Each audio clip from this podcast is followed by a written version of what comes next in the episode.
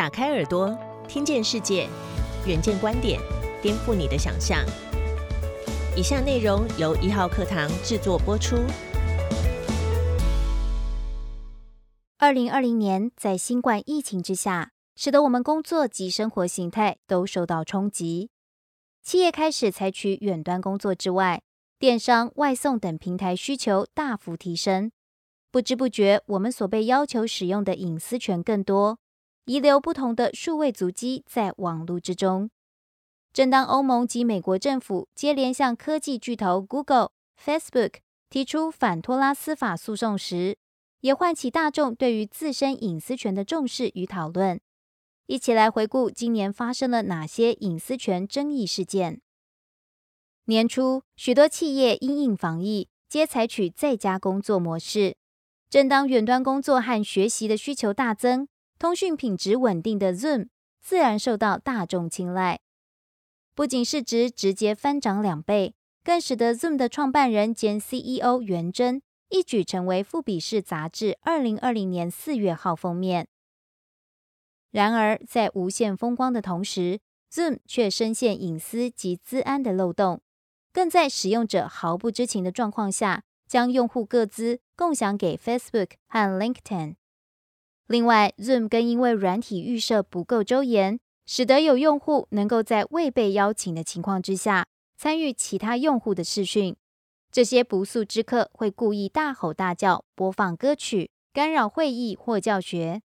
这类行为被称为 Zoom 乱入，更成为今年《时代》杂志的年度选字之一。种种治安疑虑，使得各国绷紧神经。行政院也发函至各公务机关等，表示不应该使用包含 Zoom 在内等有资通安全疑虑的产品。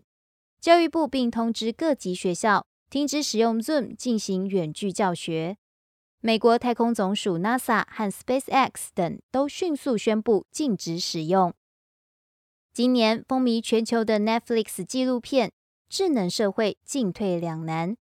采访前，Google 设计伦理学家哈里斯和哈佛大学教授祖伯夫等人揭发科技巨头向广告商兜售用户的数据及个人资料，并将界面设计的使人成瘾，从中获取庞大的商业利益。四大科技巨头的听证会在今年七月结束之后，仿佛受到诅咒般，Google、Facebook 等科技巨擘。接连遭到欧美政府指控违反托拉斯法，Google 被指控的广告业务依赖大量用户数据，Facebook 则被指控利用其市场主导地位侵蚀自身平台上的用户隐私。其中，Facebook 未来恐怕面临拆分 Instagram 和 WhatsApp 的命运。然而，早在2019年纪录片《各资风暴：剑桥分析事件》。就曾经揭露英国数据公司剑桥分析，透过 Facebook 应用程式搜集用户的个资，进而投放政治广告，试图影响各国政治，包含英国脱欧运动与二零一六年美国大选等。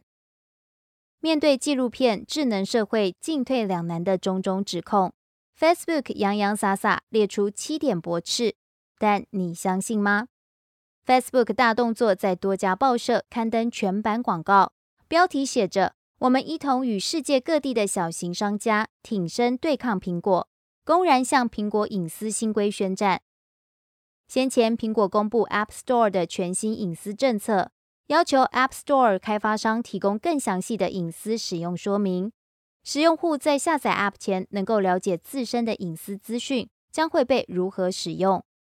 面对苹果隐私政策的异动，Facebook 急得跳脚，因为此举将冲击脸书的广告业务，无法搜集用户的隐私数据，恐怕影响未来脸书在目标式广告投放的准度。冲突点在于 Facebook 和苹果双方的盈利方式有极大的分歧。苹果希望提供用户付费服务，而未来减少对于广告商的需求，而 Facebook 则是提供用户免费服务。并以投放目标式广告向广告商收费。更多相关报道及精彩内容，请参阅《远见》杂志。